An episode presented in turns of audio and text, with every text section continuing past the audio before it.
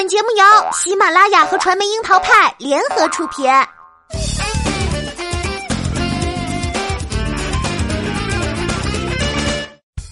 桃砍八卦，八卦也要正能量。Hello，大家好，我是小樱桃钓儿。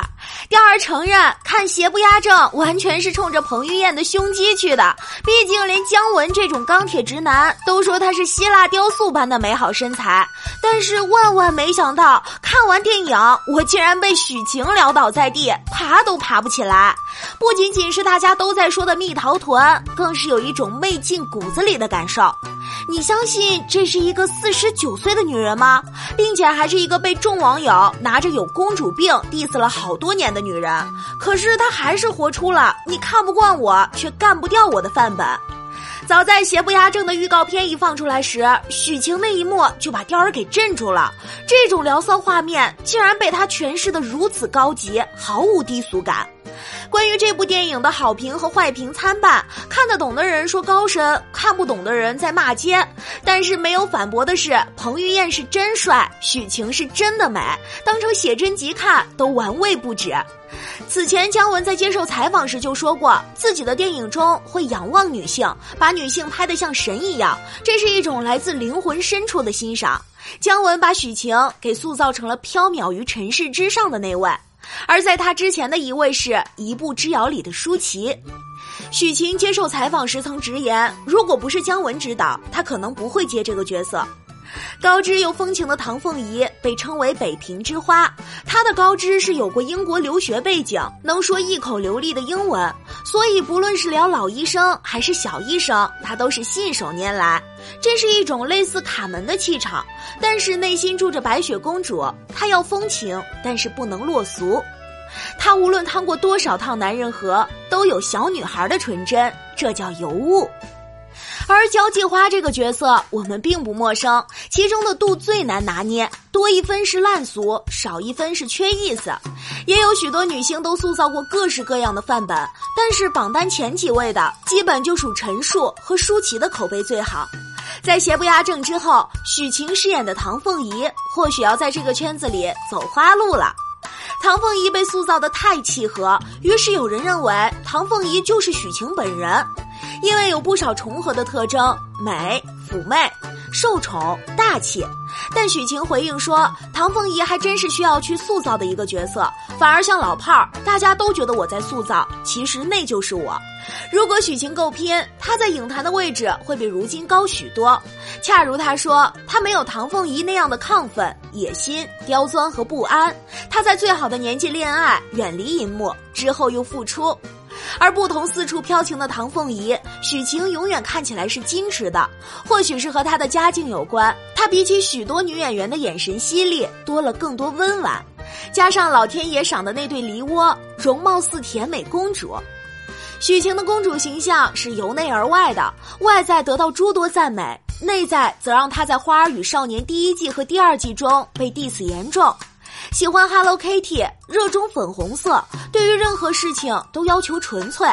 早已过了少女之年的许晴，最被争议的就是这一点。和许多同龄人都学会了圆滑不同，她的喜欢和不喜欢都写在了脸上。许晴出生于书香门第，外交世家，她的姥姥还有小姨、姨父都是外交官，妈妈是歌舞团的舞蹈队队长。优渥且有文艺气息的家庭，是她这种气质的摇篮。很多人都以为许晴的第一部电影是边走边唱，但其实她十一岁时就开始演电影了。出演的第一部电影是《铁甲零零八》，她扮演女主人公田静的童年时代。之后又在杨洁导演、六小龄童主演的八六版《西游记》中扮演太上老君丹房的女童，和孙悟空有过争执。考上北影之后，大三的时候，他被陈凯歌选中参演黄磊主演的《边走边唱》。一九九五年，又与姜文、葛优合演《秦颂》，之后转型电视剧《黄尘根儿》《东边日出西边雨》《来来往往》《笑傲江湖》《盖世太保枪口下的中国女人》等等。这些剧在上世纪九十年代和二十一世纪初期都曾是很多人的记忆。